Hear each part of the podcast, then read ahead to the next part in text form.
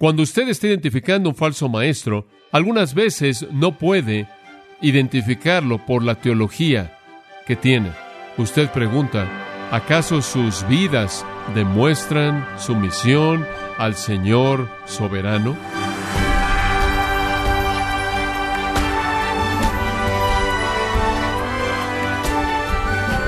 Gracias por acompañarnos en su programa Gracias a vosotros con el pastor John MacArthur. Como el padre de la mentira, Satanás usa el engaño y la falsa doctrina para atacar a la iglesia, empleando falsos maestros para infiltrarse en el verdadero rebaño, y lo ha hecho a lo largo de la historia redentora. Dios ha advertido en muchas ocasiones a los creyentes de estar alerta contra tales hombres y mujeres. Pero, ¿qué tan peligrosos son estos individuos? ¿Y cómo debería la Iglesia lidiar con ellos? En el día de hoy, el pastor John MacArthur, en la voz del pastor Luis Contreras, nos enseñará las características de estos falsos maestros, sus métodos y el juicio que les espera de parte de Dios. Nos encontramos en la serie titulada El Nuevo Testamento de principio a fin, en gracia a vosotros. Abra su Biblia si es tan amable en segunda de Pedro capítulo 2. El tema el retrato de falsos maestros. Siempre ha habido en la historia de la Iglesia un peligro serio para el pueblo de Dios por parte de aquellos que guían a la Iglesia a su destrucción como agentes del enemigo. Y como consecuencia, las escrituras tienen mucho que decir acerca de cómo Dios ve a aquellos que son falsos, aquellos que pretenden ser amigos, pero realmente representan al enemigo. Y dichos líderes falsos son la preocupación de Pedro conforme le escribe a los cristianos dispersos en el mundo gentil en esta epístola. Esta carta sirve no solo como una advertencia para ellos, sino también una advertencia para nosotros para preparar nuestras defensas contra dichos falsos maestros que buscan infiltrarse, que dicen ser nuestros amigos con la meta en mente de llevarnos al matadero. Recuerde, la operación más sutil de Satanás es falsificar la verdad de Dios desde adentro de la iglesia, presentarse como uno de nosotros, un amigo, una oveja como nosotros, de esta manera para engañar, de esta manera para destruir. Conforme Pedro escribe este segundo capítulo, él desenmascara a los traidores. De hecho, en el capítulo 1, versículo 16, él se presenta como un falso maestro que ya estaban trabajando en la iglesia, diciendo que no seguimos fábulas artificiosas cuando les dimos a conocer el poder y la venida de nuestro Señor Jesucristo. La implicación es que hay algunos que están alimentándoles fábulas artificiosas. Él ya estaba consciente de que el futuro era ahora y de que los falsos maestros estaban activos. Pablo lo dijo en Gálatas capítulo 1 de manera muy clara. Él dijo, estoy sorprendido de que tan rápido habéis desertado aquel que los llamó por la gracia de Cristo por un evangelio diferente. Hay algunos que están molestándolos y quieren distorsionar el evangelio de Cristo, pero aunque nosotros, un ángel del cielo, les predicar un evangelio contrario al que les hemos predicado, sea anatema. Estos falsos maestros ya estaban ocupados infiltrándose en la iglesia bajo el mando de Satanás. Eran los agentes de espíritus engañadores enseñando doctrina demoníaca. Pablo en Filipenses los llama perros, obreros fraudulentos, la circuncisión falsa. Cuando usted lee las epístolas pastorales, primera y segunda de Timoteo y Tito, usted constantemente en el trasfondo ve los retratos de estos falsos maestros. Y como dije en la epístola de Judas, lo mismo. Y entonces desde el principio Dios trabajando con el pueblo escogido, desde ese entonces Satanás ha esforzado por sembrar su cizaña en medio del trigo y los falsos en medio de los verdaderos. Es operación más sutil. Ahora permítame recordarle lo que señalamos conforme vimos la operación de estos falsos maestros. En primer lugar vimos la esfera de su operación y señalamos que ellos operaban entre el pueblo y que ahora operarán entre ustedes. Estos falsos maestros de los que Pedro está hablando trabajan adentro de la iglesia. Estos son falsos maestros. Hay falsos maestros afuera de la iglesia, claro, en todas las religiones falsas del mundo, pero los más potentes, los más destructivos para el trabajo de la iglesia están adentro. En segundo lugar, la sutileza de su operación. Dice en el versículo 1 que introducirán encubiertamente herejías destructoras. Su operación es engañosa, es sutil, está encubierta, meten como contrabando su doctrina demoníaca, meten como contrabando sus ideas espirituales que no son de Dios, lo que enseñan es obviamente opuesto a la verdad de Dios. Y Pablo, como señalé, dice, y aunque digan ser un mensajero de Dios, son evidenciados por la caracterización de su enseñanza cuando dice sus herejías son destructivas.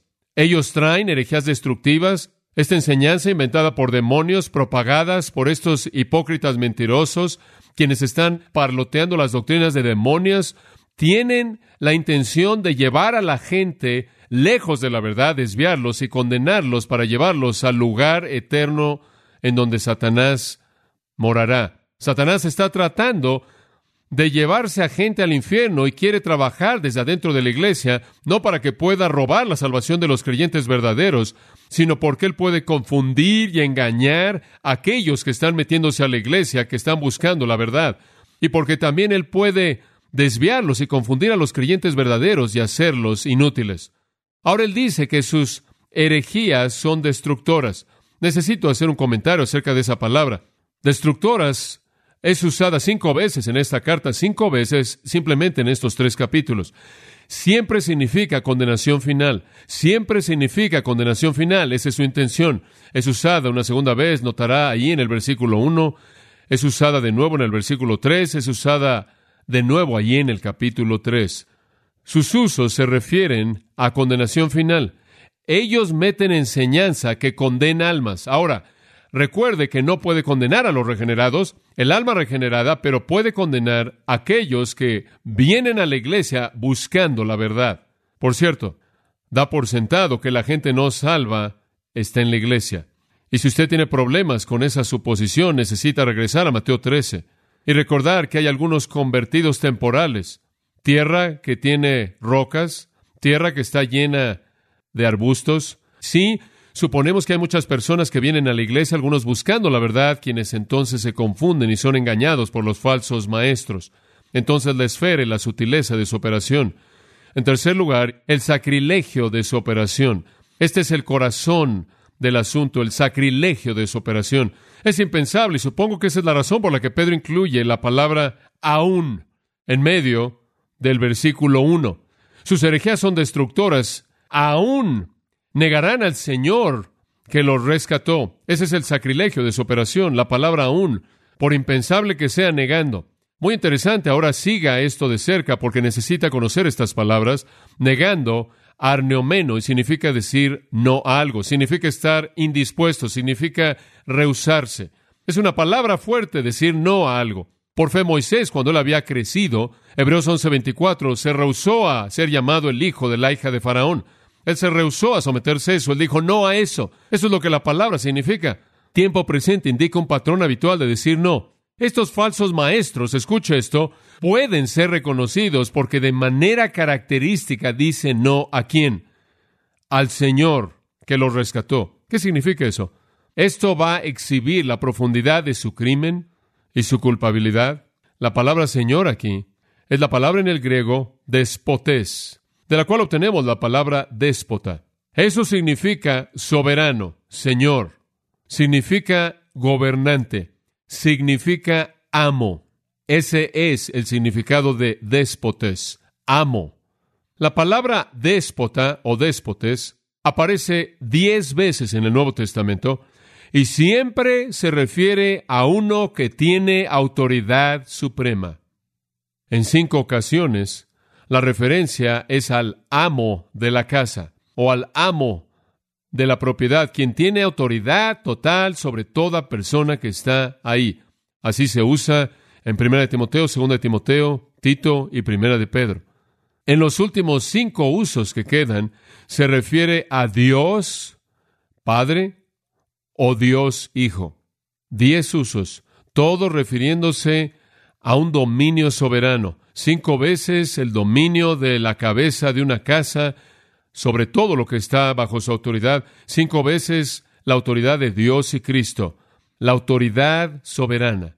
Ahora escuche esto. Pedro está diciendo, el sacrilegio supremo de los falsos maestros es que niegan el señorío soberano de Jesucristo. Niegan el señorío soberano de Jesucristo. Ese es su sacrilegio supremo. Ahora escuche con atención. Hay herejías que podrían incluir el negar la perfección de Cristo.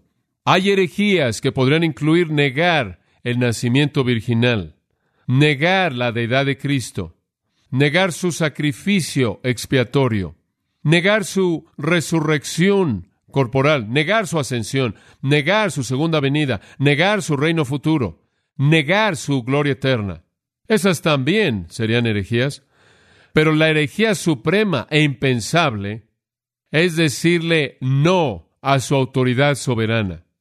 Este es el punto. Aquí hay personas que probablemente no niegan la deidad de Cristo, que probablemente no niegan su expiación externamente, aunque puedan negarlo internamente, que probablemente no van a oponerse al nacimiento virginal y a la resurrección corporal y quizás no nieguen la segunda venida e inclusive la prediquen. Quizás nombren a Cristo, profesen a Cristo, sirvan en su nombre, predican su nombre, echen fuera demonios en su nombre, hagan muchas obras maravillosas en su nombre, pero digan no a su qué, su señorío. ¿Qué significa eso? Eso significa que no van a someter sus vidas a su autoridad. El punto aquí, amados, es primordialmente no algo teológico, sino que es ético. No es su teología lo que los desenmascara, es su moralidad lo que los desenmascara. ¿Entiende eso? No es su teología, y eso está encubierto. Es su moralidad lo que los desenmascara. Y él dice, aún negarán al Señor que los rescató. Y eso completa la analogía del déspotes. Algunas personas se han preguntado por qué él añadió lo rescató. Es porque un amo, un déspotes de una casa compraba a los esclavos y los esclavos le debían lealtad como el soberano de ellos. Ellos llevaban el nombre de él. Ellos estaban asociados con la propiedad del patrimonio de él, pero se rehusaban a someterse a la autoridad de él. Esa es la analogía. Esto describe a aquellos que dicen creer en Cristo. Afirman la expiación. Afirman que Él los compró con su muerte. Afirman que le pertenecen a Él. La palabra rescató es agorazo, simplemente significa comprar, adquirir. Los verdaderos cristianos afirman gustosamente que son comprados. Afirmamos gustosamente que hemos sido redimidos no con cosas corruptibles como oro y plata, sino con la sangre preciosa de Jesucristo. Afirmamos gustosamente que hemos sido comprados por precio. Estamos afirmando gustosamente que hemos sido comprados por su sangre. También afirmamos gustosamente que habiendo sido comprados, estamos bajo su señorío soberano. Somos sus esclavos, somos sus siervos, obedecemos su palabra. El creyente verdadero gustosamente afirma eso. El creyente verdadero afirma gustosamente, he sido comprado por Cristo para servir. Él es mi déspotes, mi Señor y amo soberano. Señor absoluto sobre todo lo que soy y todo lo que tengo. Escúcheme, negar el señorío de Jesucristo no es ser relegado a un cristianismo de segunda clase, es ser condenado, es ser condenado si es una negación verdadera de su señorío soberano. ¿Por qué dices eso? Porque dice en el versículo 1, negando al Señor que los compró, atrayendo sobre sí mismos destrucción repentina. Esto es autoinfligido mediante un proceso de rebelión persistente. Pronto, repentino, rápido. Eso es lo que repentina significa. Pronto, repentino, destrucción repentina, pronta, sea por la muerte o por la venida de Cristo en juicio. Ahora, la idea, y esto es muy crucial, cuando usted está identificando un falso maestro, algunas veces no puede identificarlo por la teología que tiene. Tiene que ver más allá de eso, a su moralidad. Y usted no está preguntando lo que afirman, porque podrían afirmar que Cristo los ha comprado. Usted pregunta, ¿acaso sus vidas demuestran sumisión al Señor soberano? Ahora, los falsos maestros dicen no al señorío soberano. No les interesa eso. Lo único que quieren hacer es engañar a la gente en la iglesia. Lo único que quieren hacer, como los emisarios de Satanás, sea que lo sepan o no, algunos de ellos lo saben y otros no, algunos son engañadores, algunos no, son los instrumentos de Satanás para cumplir con su misión de engaño. Ellos no están interesados en seguir a Jesucristo, no están interesados en someter su vida a Él. Cuarto punto, el éxito de su operación. Hemos visto la esfera de su operación, la sutileza de su operación, el sacrilegio de la misma y ahora el éxito de ella. Será tan amable en notar el versículo 2, y muchos seguirán. Deténgase ahí. Es desalentador, ¿no es cierto? Y muchos seguirán. ¿Sabe una cosa? Ni siquiera hay muchos que van por el camino estrecho. Pocos van por ahí, pero muchos siguen a los engañadores. De regreso en Mateo 24, Jesús predice que al final, que en el tiempo del fin, versículo 10, muchos se desviarán, se entregarán unos a otros, se darán unos a otros y muchos falsos maestros se levantarán y engañarán a muchos. Escuche, atraen a la gente, atraen a la gente con su plática acerca de Cristo y su plática acerca de pertenecer a Cristo. Pero no quieren someterse al señorío soberano. Quieren libertad para vivir como quieren vivir. Quieren la libertad para vivir como quieren vivir. No quieren que nadie se meta en su conducta y entonces muchas personas son desviados en un tipo de cristianismo que no conoce nada acerca de su misión al Señor soberano. Esto es exactamente lo que usted tiene en Mateo capítulo 7, exactamente. No todo el que me dice Señor, Señor entrará en el reino de los cielos, sino el que qué? El que hace la voluntad de mi Padre. Muchos dirán, pero eso no sirve de nada. Muchos dirán, es el que hace, no es el que profesa a Cristo, es el que hace la voluntad de mi Padre, que se somete al señorío soberano. ¿Por qué serán tan populares? ¿Por qué tantos los van a seguir? Porque pueden tener a Cristo y pueden tener el pecado. Pueden tener a Cristo y pueden tener pecado. Me lleva al quinto punto. Es el estado de su operación. El estado de su operación. Esfera, sutileza, sacrilegio, éxito, ahora el estado de su operación. Por favor, regrese al versículo 2. Y muchos seguirán, escuche, sus disoluciones. Ese es un término muy fuerte.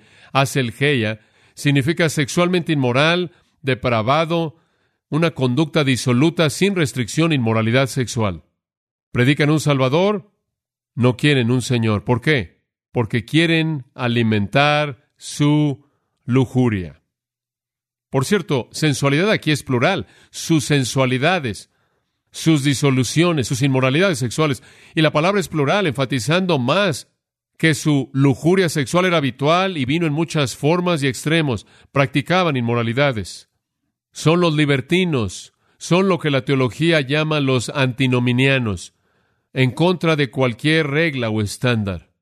Decir no al señorío de Cristo, infectar a otros con esa misma salvación barata, les permite ser inmorales, vivir como quieren vivir. Cuando usted ve una persona que parece decir todas las cosas correctas y de pronto su vida es expuesta y ve usted que es una persona sensual, corrupta, llena de lujuria inmoral, usted sabe que acaba de ver el descubrimiento de un falso maestro, quien en la superficie le dice sí a la verdad, pero detrás de la superficie dice no de manera habitual al Señor de Cristo en su vida, y con mucha frecuencia Él lo cubre con gracia y abarata el asunto entero de la salvación.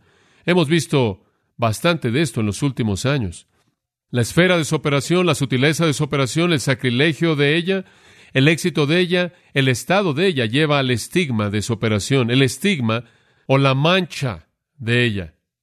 Trágico, versículo 2. Por causa de los cuales, escuche esto de nuevo, por causa de los cuales el camino de la verdad será blasfemado. ¿Sabe usted por qué el mundo se burla en la actualidad del cristianismo? Porque ha sido blasfemado por estas personas que dicen representar a Cristo, pero habitualmente le han dicho no al señoreo de Él en sus vidas y han sido desenmascarados como personas llenas de lujuria, libertinas, inmorales. Debido a ellos, hay un estigma, una mancha en el camino de la verdad. Dios ha llamado a un pueblo puro para que traiga honra a su nombre. Debemos andar de una manera digna del que nos redimió, debemos manifestar buenas obras, debemos amarnos unos a otros, debemos vivir vidas puras, piadosas, virtuosas, para que el cristianismo no sea blasfemado. Debemos caminar como hijos de luz. Debemos caminar de manera sabia en el mundo, de manera circunspecta en el mundo. Debemos ser como Jesucristo. Me encanta lo que Pablo le dice a los tesalonicenses en Primera de Tesalonicenses 2.12. Andad de una manera digna del Dios que os llamó a su reino y gloria. Debemos ser coherentes. Debemos vivir la vida que Dios nos ha llamado a vivir para que nuestra fe no sea blasfemada. Pero estas personas abusan de la gracia. Se rehusan a reconocer el señorío de Jesucristo de una manera práctica en sus vidas, porque quieren vivir una vida sensual, inmoral. Como consecuencia, traen desgracia a la causa de Cristo, a quien dicen representar, y guían, puedo decir, a millones de personas al engaño. Pedro tiene dos elementos más que debemos considerar. Número siete en mi pequeña lista, la fuente de su operación, la fuente de la misma. ¿A qué me refiero? El motivo que opera, la causa que yace detrás de esto. Versículo 3. Y por avaricia harán mercadería de vosotros. Aquí hay otro componente que usted necesita conocer. ¿Qué los motiva en el interior a hacer lo que hacen? Escuche con mucha atención. No son motivados por la inmoralidad, no son motivados por la aselgeia, la inmoralidad sexual. Usted puede hacer eso solo, eso no lo va a hacer a usted un falso maestro. Pero hay otro componente. ¿Cuál es? Avaricia. Avaricia. La fuerza motivadora de lo que hacen por ser maestros no es el amor de la verdad, no es la sumisión al Señor, ni siquiera es la inmoralidad sexual. Pueden hacer eso en la banca. La fuerza motivadora es dinero. Pueden engañar a quien quieran para obtener dinero. ¿Quieren dinero? ¿Quieren dinero? ¿Quieren el dinero de usted? ¿Quieren el dinero de cualquier persona? ¿Qué hacen? entran a la iglesia y debido a la avaricia hacen mercadería de vosotros. La palabra de la cual obtenemos emporio, lo cual significa tener un negocio, obtener ganancia de algo. Esta es la mejor traducción, enriquecerse de. Quieren enriquecerse de usted, eso es todo. Están motivados por el dinero, la avaricia. Entonces vienen con argumentos falsos, teología plástica. Realmente no es la verdad de Dios. Realmente no es la verdad de Cristo. Realmente no es lo que la Biblia dice. Está moldeada para engañarlo a usted. Pedro tiene un punto más. La sentencia contra su operación. Versículo 3. Sobre los tales, ya de largo tiempo, la condenación no se tarda. El veredicto, el crimen, el juicio, la sentencia en contra de ellos, podría traducirlo, sentencia, su sentencia de hace tiempo atrás, compare Judas 4, su sentencia se estableció hace mucho tiempo atrás. Dice usted, ¿qué quieres decir con que se estableció hace tiempo atrás? Mire, el principio de que Dios va a condenar a los falsos maestros se estableció hace mucho, mucho tiempo atrás. Ese es un principio permanente mediante el cual Dios siempre ha enfrentado a los falsos maestros. Siempre ha sido así, Antiguo Testamento, Nuevo Testamento, en la actualidad y en el futuro. Y él dice, esa sentencia establecida hace mucho tiempo atrás en contra de los falsos maestros, no se tarda. ¿Qué quiere decir con eso? No se le ha acabado el combustible. No es tan viejo que ya se desgastó en la actualidad. No se ha debilitado por el tiempo. No es ineficaz. No es inerte. Todavía es válido. Todavía está en operación. Todavía es potente. Y la destrucción de ellos, dice él, su condenación eterna, su perdición, no se duerme. Y él personifica la destrucción como si la destrucción fuera un ejecutor. Y dice, su ejecutor no se ha quedado dormido. Él está totalmente despierto, totalmente despierto. Es un bosquejo bastante interesante, ¿no es cierto? Permítame hacerle esta pregunta. ¿Qué tan alerta está usted a aquellos que dicen pertenecer a Jesucristo, dicen enseñar en nombre de Cristo, pero que no lo reconocen como Señor?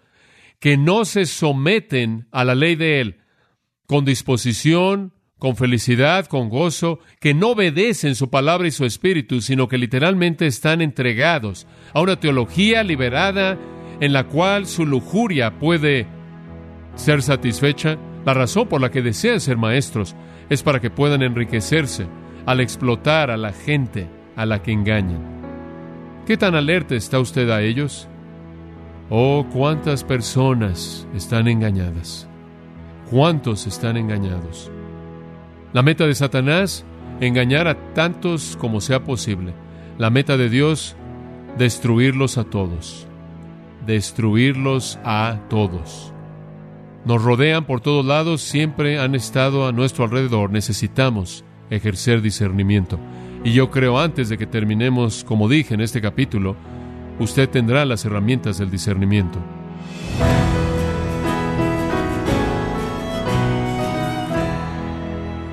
El pastor John MacArthur nos enseñó acerca del engaño de los falsos maestros que busca causar división y confusión en la iglesia. Continuamos en la serie El Nuevo Testamento de principio a fin, en gracia a vosotros. Estimado oyente, permítame compartirle esta carta que nos envió Jorge Carranza de México y nos dice lo siguiente. Soy pastor de Toluca, México. Quiero agradecer la vida del pastor John MacArthur por la valentía de continuar predicando la palabra de Dios en medio de esta crisis mundial. Nosotros como iglesia abrimos nuestros servicios el último domingo de julio. Suponemos, en este caso, que es del año 2020, y continúa la carta, gracias a Dios, poco a poco nuestros hermanos han asistido a congregarse y alabar juntos el nombre de nuestro Señor Jesucristo. Pero me siento triste porque muchas iglesias aquí en el Estado, aun teniendo el permiso del gobierno para abrir sus servicios religiosos, no lo han hecho. Queremos darle las gracias al pastor por mostrarnos la verdadera valentía en medio de situaciones difíciles oró por su vida, por su familia y por su ministerio, y como sabemos el Señor nos mandó a que predicásemos. Hechos 10:42. Muchas gracias Jorge Carranza de México por su carta, la cual nos alienta al invitarnos de esta manera a que comprendamos que debemos ser fieles al Señor y que Él está obrando en las vidas también de cada uno de ustedes que nos escuchan a través de su palabra en este su programa, gracias a vosotros. Si tiene alguna pregunta o desea conocer más de nuestro ministerio, como son todos los libros del pastor John MacArthur en español, o los sermones en CD, que también usted puede adquirir, escríbanos y por favor mencione la estación de radio por medio de la cual usted nos escucha en gracia a vosotros. Es importante conocer no solo el país y ciudad de donde usted nos escucha, sino también la radio. Para quienes contactan nuestro ministerio por primera vez, pueden solicitar una copia del mensaje de promoción sin costo alguno, un mensaje por oyente únicamente. Si usted vive en los Estados Unidos o Puerto Rico, escríbanos a Gracia Vosotros, P.O. Box 4000 Panorama City, California 91412. O puede escribirnos a través del siguiente correo electrónico radio arroba Y queremos agradecerle desde el fondo de nuestro corazón su tiempo y sintonía, y en nombre de John MacArthur y del personal de este organismo, invitarle para que nos acompañe en la próxima edición y así juntos continuar desatando la verdad de Dios un versículo a la vez, en gracia a vosotros.